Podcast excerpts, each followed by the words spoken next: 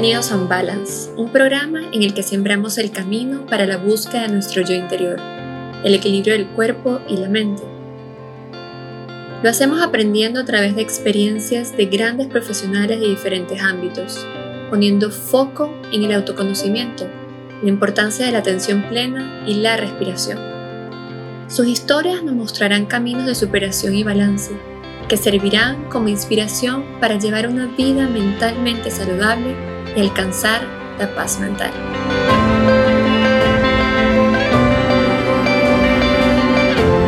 Hola, bienvenidos a todos, bienvenidos a este programa, mi primer podcast. Estoy súper emocionada y contenta, de verdad, eh, feliz de que este sueño se pueda hacer realidad y mucho más feliz porque voy a hacer eh, la inauguración de este podcast con un invitado súper especial eh, que hoy tengo aquí, que viene de Colombia, Santiago Molanos. Un aplauso para él. ¡Wow!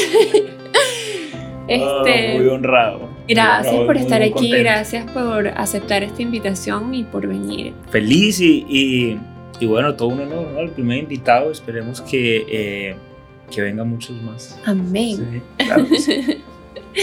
Bueno, este, para quienes no conocen a Santiago, a mí me gustaría que él mismo se presente. ¿Quién es Santiago Molanas?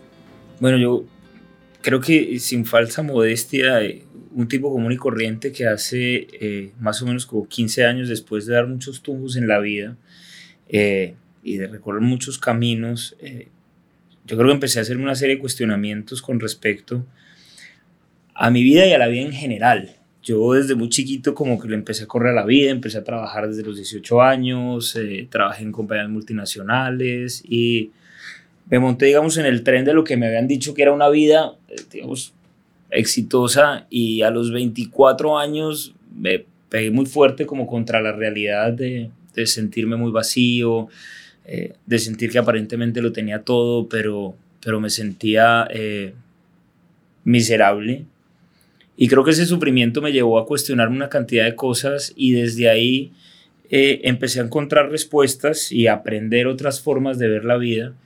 Y sin darme cuenta eso se convirtió también en, pues, en mi trabajo y lo que hoy en día más amo hacer, que es básicamente compartir eso que he aprendido y, y es entender que la vida es muy distinta, muy distinta ¿vale? a, lo que nos, a lo que nos enseñan desde chiquito, a lo que nos ven en las películas y a lo que básicamente la, la sociedad sigue celebrando, aun cuando es evidente que los resultados como seres humanos no, ni nos llenan ni nos hacen felices.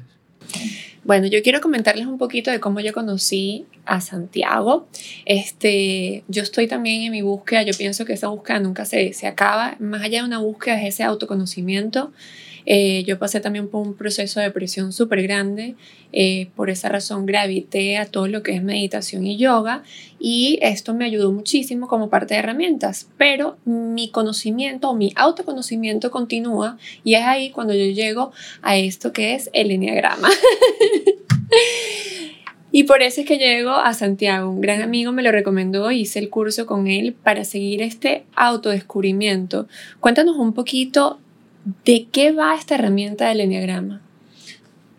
La herramienta del Enneagrama es una herramienta de la cual eh, hay como una serie de vertientes. Lo primero es la palabra Enneagrama, que viene de Eneas 9 y grama gráfico. Los primeros registros del uso de la figura como gráfico datan de los esenios, es decir, antes de Cristo no se sabe quién lo creó, no se sabe de dónde viene, se considera como sabiduría milenaria.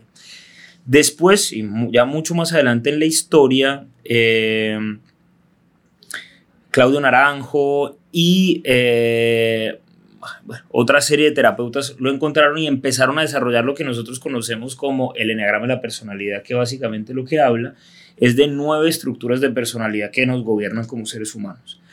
Pero para mí, y creo que tú también lo viste, la herramienta tiene mucho más fondo que el simple hecho de nosotros identificarnos con un número. Básicamente la herramienta lo que nos muestra es todo eso que como seres humanos hemos creído que somos y nos muestra qué hay detrás de eso que es en realidad la respuesta a esa pregunta que nos ronda a todos consciente o inconscientemente en la vida que tiene que ver con quién soy yo y qué hago aquí. Y a mí me parece que esa herramienta, eh, tú lo viviste, lo he vivido yo también, digamos, como participante, pues yo siempre hablo del, del taller como participante. Eh, es maravillosa porque tiene un código como que le permite uno decir, ay, eso siempre estuvo ahí, esto siempre me estuvo rondando y yo simplemente no lo había visto. Entonces a mí me parece que es como un decodificador que nos permite entender una cantidad de cosas que por más que las tenemos en las narices en la vida muchas veces no las vemos. Y simplemente para mí es como un espejo, este, quizás de realmente lo que es nuestros orígenes, ¿no? Toda nuestra crianza, la evolución de nosotros como seres humanos desde que nacemos hasta donde estamos hoy en día, el por qué suceden cada una de nuestras cosas, que muchas veces nos preguntamos el por qué nosotros somos los propios originadores de esto, ¿no? O sea, los, los propios creadores de lo que, lo que estamos viviendo y lo que está sucediendo a nuestro alrededor. Eh, para mí, el enneagrama es una herramienta sumamente importante eh, para autodescubrirse, para autoconocerse. Pero quería hacerte yo una pregunta. Una vez que nosotros tenemos el conocimiento de esta herramienta, podemos andar por la vida poniéndole números a las personas. Pues idealmente no, porque Es difícil que la gente no lo haga porque por alguna razón pareciera que es como la parte más sexy de la herramienta, aunque realmente lo que hace es trivializar por completo el, el uso y el propósito. ¿Por qué? Porque yo digo que no se necesita ningún mérito para ver limitaciones en las personas. Es decir, yo no necesito una herramienta para sentarme y ver lo que no funciona en la gente. Ahora, para lo que sí se necesita mucha maestría y mucho trabajo es para ser capaz de reconocer la belleza y la perfección que hay en un ser humano detrás de esta máscara que es lo que no somos. Y entonces básicamente el enneagrama nos capacita en eso, en esa capacidad de reconocer la belleza y el potencial que hay en nosotros y ser capaz de ver y de honrar ese potencial también en los demás. Y esa es la parte que a mí realmente me parece muy bonita, porque como lo decías, la herramienta permite desentrañar qué es lo que nosotros hemos interpretado en la vida desde niños y cómo esas interpretaciones condicionan el mundo en el que vivimos. Entonces, tú y yo hemos oído muchas veces, sí, es que cada quien vive en el mundo o el mundo se crea en la mente, pero una cosa es decirlo, otra cosa es comprenderlo paso a paso a través de la historia. Y yo no sé si a ti te pasó, pero yo cuando me enfrenté por primera vez a esta herramienta fue impresionantemente revelador porque yo dije, es como si, como si me hubieran quitado un velo, ¿sí? como si me hubieran quitado una venda y yo estuviera viendo por primera vez los resultados de mi vida, entendiendo que toda esa historia de mi vida era generada por mí. Totalmente, o sea, así, así realmente fue lo que me pasó a mí. Y yo recuerdo algo que te dije, este, porque bueno, aquí voy a develar un poco, yo soy Enneagrama tipo 4, este, con una vertiente hacia 1, después cuando tomen el curso de Santiago pues entenderán un poquito de qué trata todo esto, pero algo que, que yo repetía muchísimo y desde niña lo, lo, lo digo es que yo decía, el corazón fue hecho para romperse en mil pedazos. Entonces, cuando yo le digo esto a Santiago, él me dice, claro, después dices, ¿por qué no eres Enneagrama 4, no? Tipo 4. Y es, es, es realmente ver eso, o sea, yo vivo mi vida y todo lo que sucede a mi alrededor, yo lo veo desde esa perspectiva, en que el corazón lo tengo que destruir y no, no es así. Además que hay una cosa interesante, es que tanto la mente como el inconsciente no conocen el sentido del humor. Es decir, eso que a nosotros nos parece gracioso, en realidad para el inconsciente no lo es. Entonces, cuando efectivamente yo en mi mente tengo esa idea de que el corazón es para romperse, pues adivina que nos dedicamos, Entonces, pues siempre me va a aparecer quien me, quien me ayude en la tarea. Y de alguna manera es, es interesante porque el ignorante siempre encontrará los argumentos para tener la razón. Y cuando digo el ignorante es aquel que no conoce, ¿sí? Entonces, como nosotros ignoramos, primero, ¿para qué venimos a este planeta? Y también ignoramos cómo aprender a ser felices por nosotros mismos, lo que hacemos es crear una idea distorsionada de la realidad y después nos encargamos a que nuestra vida no sea más que la reafirmación errática de esa información equivocada que hay en nuestra mente. Eso es súper complejo porque también podemos entender por qué es que las relaciones no funcionan porque es que la sociedad no funciona, porque las empresas no funcionan y porque nosotros no funcionamos. Entonces, cuando uno tiene el acceso a esa información, se abre la posibilidad de actuar sobre nosotros mismos. Por hay cosas que yo no voy a poder cambiar, es decir, yo no puedo cambiar al otro, yo no puedo cambiar la sociedad, yo no puedo cambiar el mundo, pero yo sí puedo cambiar yo. Yo sí me puedo dar cuenta que el corazón no es para romperse. ¿sí? Y entonces si lo aprendo a cuidar y si lo aprendo a valorar, adivina qué, pues va a aparecer quien vea lo mismo y quien esté interesado no en llegar ahí con un martillo, ¿sí o no? Sino de pronto, eh, pues hacer otro tipo de cosas que puedan ser más útiles con, con el corazón tuyo y con el, y con el de, con el que aparezca, ¿no?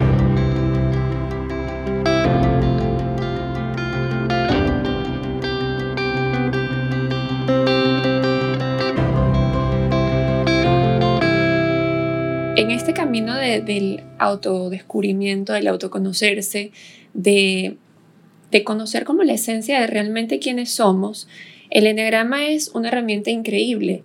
Eh, yo digo que muchas veces pasamos en situaciones de nuestra vida de depresión, de estrés, de falta de concentración, falta de foco, y nosotros buscamos herramientas para sobresalir estas situaciones, ya sea yoga, meditación, psicólogos, terapeutas, coach, tenemos todo este tipo de cosas para solucionar el problema. Pero ¿qué pasa si solucionamos el problema y no nos conocemos?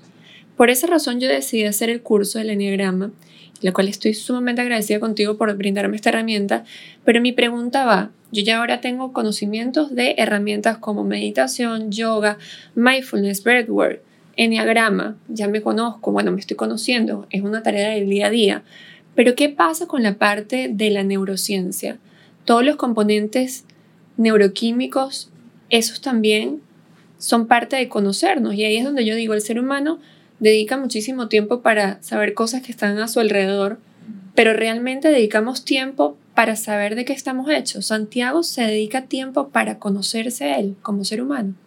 Hay, hay una cosa que es bien interesante y es como nosotros en términos generales hemos como creado ciertas gavetas como que nos dividen. Entonces, no sé, la biología por un lado, la mente por el otro, el trabajo por el otro, la sexualidad por otro. Es, es como, si, como si todavía no entendiéramos que realmente estamos, uno, integrados con nosotros mismos, que somos información y que esa información repercute en todo cuanto existe y por ende en el universo también porque nosotros somos parte de él. Hay una cosa bien interesante, es que el origen del sufrimiento en nosotros es una idea errada de separación. Es decir, de creer que estamos separados, de creer que nosotros no tenemos nada que ver ni con el universo ni con el resto. ¿De acuerdo? Entonces, en ese orden de ideas, cuando tú hablas de conocerme, de integrarme, de aprender sobre mí, de transformar lo que hay en mi mente, por ende yo también estoy transformando mi biología, por ende mi cuerpo también se está transformando, porque finalmente la frecuencia en la que funciono será otra y como resultado deja uno de vivir en este automático de pensar que en la vida para ser feliz hay que luchar, que esto es una lucha, que esto es duro, que el corazón es para romperse, todas estas vainas que nos hemos metido en la cabeza. Y lo que empezamos es alinearnos con la energía, ¿sí? con la energía del universo. Entonces la vida se va haciendo más fácil, que esa es otra cosa que nos han enseñado, que la vida es dura. No, no es dura. Es dura para nuestra ignorancia. Es duro pensar que algún día las cosas van a ser como yo quiero y que esa es la única forma de que yo sea feliz. Ahora es muy fácil cuando me doy cuenta que yo tengo todo lo que necesito, que estoy aquí para aprender y que la vida me va a mostrar a través de lo que se me dificulta precisamente lo que necesito aprender. El día que yo entiendo eso, es como volar con viento de cola. Es decir, estoy empujado por el universo porque de alguna forma lo que estoy diciendo es yo ya no estoy haciendo resistencia, estoy listo. ¿Estoy listo para qué? Para dejar de joder y para trabajar. ¿Sí? Eh, no sé si hay gente de otros lados, eh, joder en Colombia significa molestar, eh, echar o broma, estorbar, echar broma, ustedes verán, eh, cada quien le hará, pero no tiene ninguna interpretación de, de maligna, no, no hay nada malo, nada aquí. Una pregunta, este, yo el otro día leí un blog súper interesante y esta pregunta me marcó y te la quiero hacer a ti. Si tu vida dependiera de tu autoconocimiento, ¿te salvarías? Uy, no, pero esto es como una pregunta de mis universos. No, pero ¿por qué? Eso, ¿Cómo van a hacer esto a mí? ¿Cómo es otra vez? A ver, pues si yo veo... Pues. Si tu vida dependiera del autoconocimiento, ¿te salvarías? Pues yo espero que sí. De hecho, es que yo, mira esto, yo creo que la condena o la salvación eh, es la vida misma que uno va viviendo. Claro, pero imagínate tú, tú te dedicas al autoconocimiento, tú, te, tú te defines como un humanista. Sí. Entonces, ¿cómo no, no te salvarías? Seguramente sí, todos los días tú haces, practicas las herramientas que das y descubres nuevas técnicas para conocerte más, ¿no? pero hay una cosa que es interesante y te lo decía en el curso y lo digo siempre y es finalmente yo soy un caminante en este viaje. Yo no, yo no me siento ni profesor, ni gurú, ni maestro. Me, me, me, preocupa mucho o me preocuparía mucho si algún día llego a creer que de verdad soy alguna cosa de esas, porque primero me estaría perdiendo el mayor privilegio que es el de aprender, ¿de acuerdo? Entonces, yo creo que finalmente lo que me gusta es aprender con otras personas, porque siento que, que cuando tengo un grupo al frente, cuando tengo un escenario para compartir esta información, finalmente a la primera persona que le estoy dictando el taller es a mí. ¿Sí? Y después salgo de ahí en este tema de verificar, a través de todas las cosas que a mí también se me dificultan. Entonces yo creo que me salvaría a mí y salvaría a cualquier ser humano porque hoy en día entiendo, y eso lo entendí después de mucho tiempo también de trabajo, que cada persona hace lo mejor que puede con la información que tiene. Y que en ese orden de ideas, pues cada persona tiene derecho a vivir libremente sus aprendizajes y una de las cosas que me han parecido, por ejemplo, a mí bonitas, es que como me he equivocado tanto en la vida, no siento que tenga ninguna, em, ninguna superioridad moral para juzgar nada de nadie. Nadie. yo estoy ocupado en, en, lo mío y, y Anthony de Melo en, en, en, una lectura de su libro Despierta, que es una belleza, él dice que a mí me concierne hacer lo mío, ¿sí? danzar mi propia danza. Si a ti te sirve, magnífico, si no, qué lástima. Él dice, la naturaleza de la lluvia es la misma, pero hace que crezcan espinas en los pantanos y flores en los jardines. Y yo creo que finalmente eso, la, vida de cada uno debe ser eso, como lo más, lo más neutra posible y que cada quien de ahí tome lo que le nutra y que crezca lo que tenga que crecer. Me encanta esa, esa anécdota que diste, sencillamente me ha tocado. A mí me gustaría preguntarte también, eh, tres claves que de repente tú puedas utilizar para tú mantener tu paz. Para mí. Y esta es otra cosa que es importante y yo he entendido y, y que también me costó entender. Y es que las técnicas no son genéricas. Es decir, lo que me sirve a mí probablemente no es lo mismo porque yo necesito hacer otras cosas. Entonces, por ejemplo, para mí, fundamental el ejercicio. Si yo no hago ejercicio, eh, no he, prácticamente no puedo vivir ni conmigo mismo. Es decir, yo y yo no podemos estar en el mismo cuerpo si no hago ejercicio. Entonces, para mí eso es un no negociable porque encontré que es una buena forma de procesar una cantidad de cosas que a mí me cuestan. El temperamento, la ansiedad, el acelere. Entonces, cuando hago ejercicio, uso como la gasolina para lo que es. Esa es una. ¿sí? La otra es buenos compañeros de viaje. Para mí, parece lo más parecido al amor es la amistad. ¿sí? Porque finalmente uno con los amigos es uno. Entonces, para mí no hay, una, no hay una relación que nutra más que la de los amigos. Entonces, mis amigos para mí son tesoros y, procuro honrarlos con tiempo, con risas, o sea, y, y, entonces ahí el elemento de los amigos para mí tiene que ver con una cosa clara y es que me hacen reír. O sea, a mí me puede sonar lo más banal, pero yo escojo mis amigos, a mí me encanta la gente que me hace reír. Entonces, pues yo con mis amigos me dedico a reírme y eso también parece supremamente terapéutico. Eh, y yo diría que el tercer aspecto, que es un aspecto más importante, es construir una relación real y aterrizada con algo más grande que nosotros mismos. Llámalo como quieras. Pero es que a nosotros no se nos olvide que nosotros somos parte de algo más grande. ¿Cómo uno se conecte con eso? Es decir, el, el, puede ser la oración, eh, si el camino es la religión, el de, me parece respetable cualquiera. Eh, pero a, mí, digamos que lo que más me ayuda con eso es el contacto con la naturaleza. Entonces yo procuro eso, ¿no? Como, como tener espacios donde yo diga, hey, pues ni soy tan importante y si este proyecto sale o no sale tampoco, donde me acuerdo que me voy a morir y que esto es un ratico y que está bien y que voy a volver a esta misma tierra que estoy cogiendo con la mano y entonces me puede ser rico. Entonces yo diría que, que esas tres cosas a mí me ayudan, esas y probablemente algunas otras, pero se me ocurren esas tres. Increíble. Yo pienso que sí, o sea, totalmente estar en contacto con la naturaleza eh, nos hace darnos cuenta lo diminuto que somos ante esta tan inmensa creación, ¿no?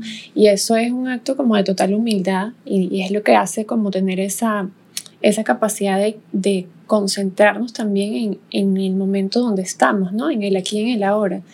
Y poder tener como un poquito de esa mente de, de considerar que realmente si somos tan pequeños en un universo tan grande, es, es, es soberbio creer que somos importantes, ¿no? Y buscar esa, esa aprobación de los demás, buscar ese eh, querer ser alguien que figure eh, en, en este mundo, es como que no encaja. Pero realmente es una realidad en la que vivimos y es de pronto lo que las redes sociales nos han llevado. Todo el mundo está buscando como eh, un protagonismo y, y un protagonismo que tiene un sentido, un sentido de que cada like que te da alguien eh, genera unos efectos en nuestro organismo, que es, la secreción de la dopamina, ¿no? Que es este neurotransmisor que nos mantiene pues súper eh, con el ego bien alto, ¿no? Es, si es que de alguna forma vivimos tan vacíos, ¿sí? Nos sentimos tan solos. Tenemos vidas que carecen tanto de sentido que buscamos suplir todo eso eh, con un juego que a mí me parece lamentable, es el buscar como sentirnos famosos. Y, y, finalmente, cuando te das cuenta que es bien interesante, hay una cosa que a mí me gusta, cuando a mí algo me llama la atención, me gusta buscar como, bueno, ¿qué pasa si esto pasa? Y tú ves, y detrás de la fama, de la gente que realmente tiene fama, porque eso, es lo otro que es muy chistoso, o sea, cualquier persona que tiene dos seguidores cree que es famoso, pero cuando uno va a ver los que realmente que a veces ni, Instagram tienen. No, hay, hay, veces no tienen, o, de verdad son los que tienen, pero...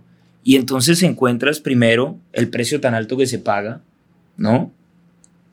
La diferencia del vacío, porque finalmente detrás de eso también hay un ser humano común y corriente. Pero además esta idea tan alienante de pensar que nosotros tenemos que ser de alguna manera básicamente desperdiciando el mayor regalo que tenemos, que es el de ser únicos. Pero es, que tú eres un modelo ¿sí? fabricado único en 14.500 o en 16.000 millones de años y no hay otro ser igual. Entonces, ¿cuál es el sentido que alguien así, es decir, que una obra de arte procure ser otra?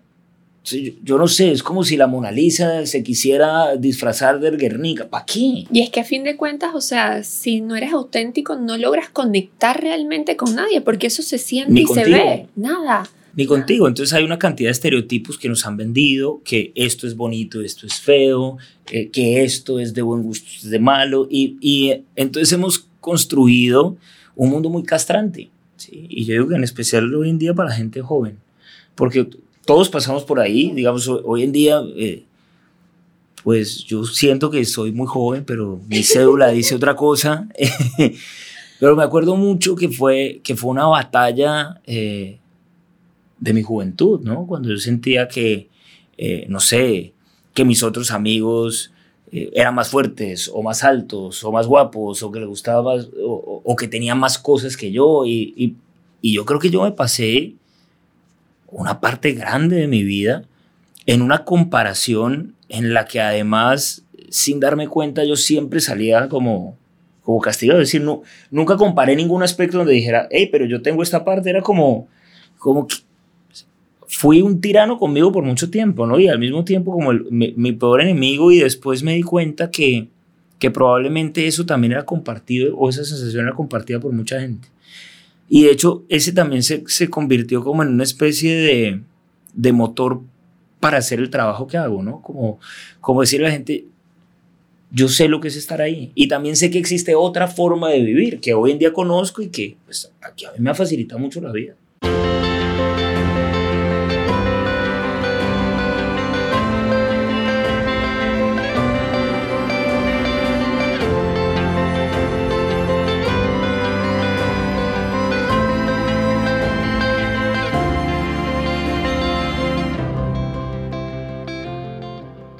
Qué es lo que es gratificante realmente de tu trabajo? O sea, ¿qué es lo que le da la gratificación a Santiago? ¿Ayudar a otros o hacer lo que realmente te gusta? Sí, mira, yo, yo realmente no siento que ayude a nadie. Y no lo digo con, con falsa modestia. ¿De verdad? Sí, te lo digo de corazón. Porque finalmente yo, es lo que te digo en el sentido, yo salgo a hacer un trabajo. Pero tú estás brindando una ayuda, estás brindando una herramienta, estás brindando tus conocimientos. Claro, pero lo que pasó, por ejemplo, en el proceso contigo lo hiciste tú, no yo. Es decir, yo soy un medio, la información que transmito no es mía. Ay, eso es un acto de mucha humildad. No, no, no, me hablando en serio. La información, lo que está ahí, no me lo he inventado yo. Bueno, es que un día dije, sí, y esa es otra cosa que yo creo. Yo creo que la información es del universo y lo único que hace es que hay canales. Y entonces mi trabajo es ser un intérprete de una partitura que es ajena, ¿sí? que yo considero que cuando dicen de quién es, y yo digo, pues del dueño de todo. Claro, pero tienes el don de transmitir esa información y no todas las personas tienen esa capacidad. Pero entonces yo me centro ahí y eso es lo que disfruto. además, porque también te lo contaba, pues si tú me hubieras preguntado a mí que si este es el trabajo que yo me soñaba, la respuesta es cero. Nada que ver. Pero yo aprendí que la vida no se trata de hacer lo que uno quiere, sino amar lo que uno hace. Y como este fue el lugar que la vida me ofreció, y no me lo ofreció así, es decir, a mí no me ofrecieron hacer podcast con personas como tú entradas, sino pues, hacer talleres con cuatro gatos que no pagaban y tocar muchas puertas. Ay, es como si yo siento como si la vida me hubiera puesto un entrenamiento, decir, venga, usted sí va a hacer esto, entonces muestre. Ahora, muestre que todo lo que se le dificulta. Entonces, disciplina, constancia, concentración. Entonces empezó siendo como una cosa y en la medida que, que con juicio se fue haciendo ese trabajo, eh, es como si la vida cada vez dijera, bueno, entonces ahora hay más personas que tal vez te pueden oír, pero yo sigo sintiendo lo mismo, es decir, yo sigo sintiendo que le estoy hablando a las mismas cinco primeras personas hace 15 años cuando empecé a trabajar eh, y me concentro es en eso, ¿no? Como en mi propia danza, por eso te digo, a mí realmente es que lo disfruto, creo que si no lo disfruta, es un trabajo que si uno lo disfruta es imposible hacer además porque la demanda de, energía es muy alta. Entonces... Eh, o sea, que realmente tú no bueno, o sea, yo te lo digo porque yo desde pequeña siempre soñé con, con estudiar una profesión de la salud, porque a mí me encantaba ayudar, o sea, ayudar en mi casa, ayudar a mi mamá, ayudar a mi hermano, ayudar a todo el mundo, y después yo salí, eh, cuando me tocaba estudiar, y digo, no, es que a mí lo que me hace realmente feliz es ayudar, y por eso estudié una, una profesión de la salud que es la odontología ejercido odontología por muchos años y después pues estoy ahora en este, en este mundo de, de, meditación y mindfulness y yo me siento feliz porque realmente ayudo y no porque yo me sienta superior a alguien o no.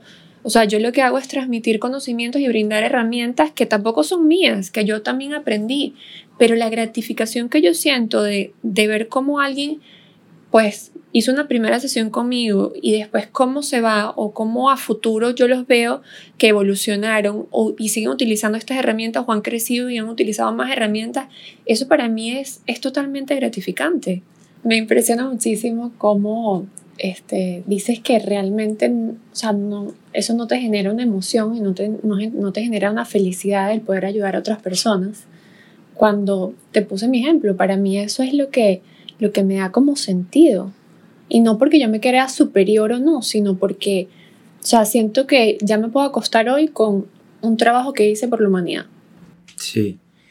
No es que no me produzca emoción, sino que procuro no apropiarme de lo que siento que no me corresponde.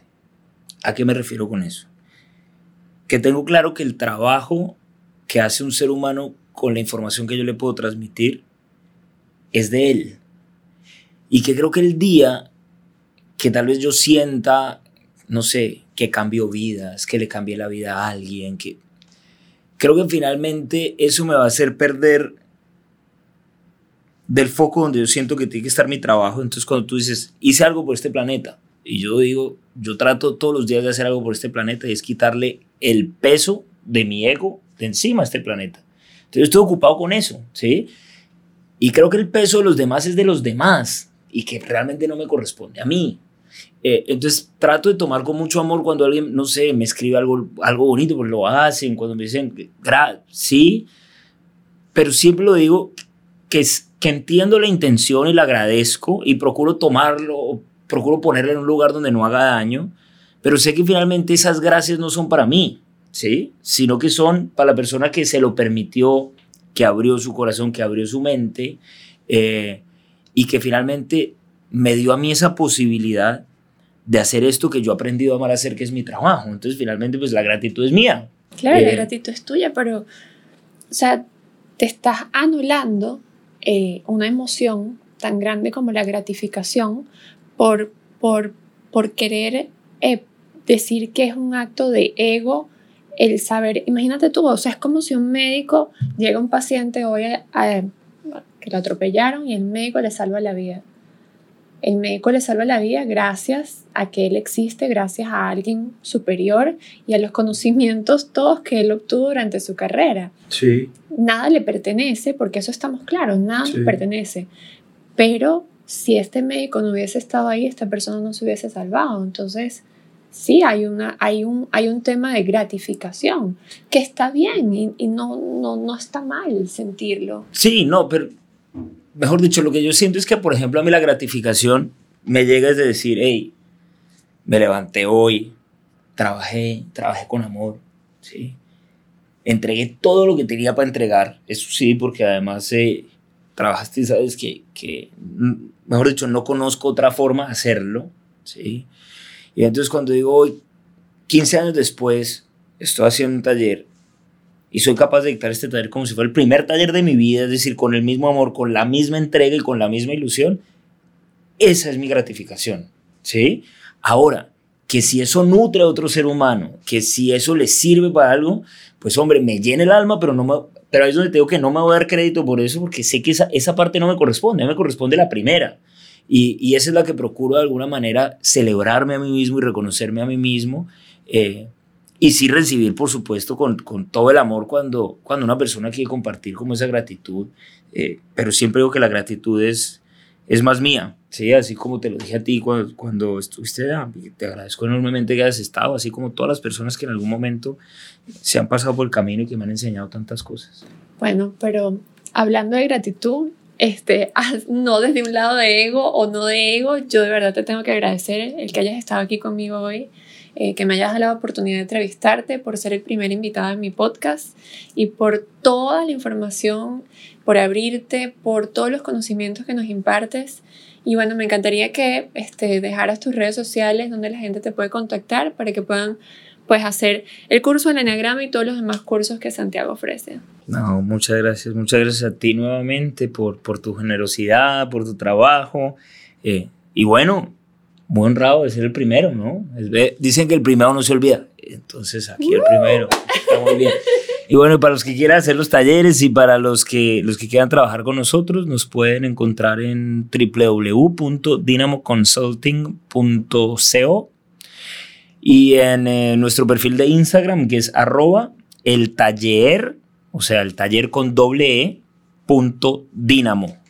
Eh, de todos modos, me imagino que ahí en el videito pues, va a salir marcado todos los temas de contacto, o sea que al que le suene, pues las puertas siempre están abiertas. Muchísimas gracias. No, a ti, a ti.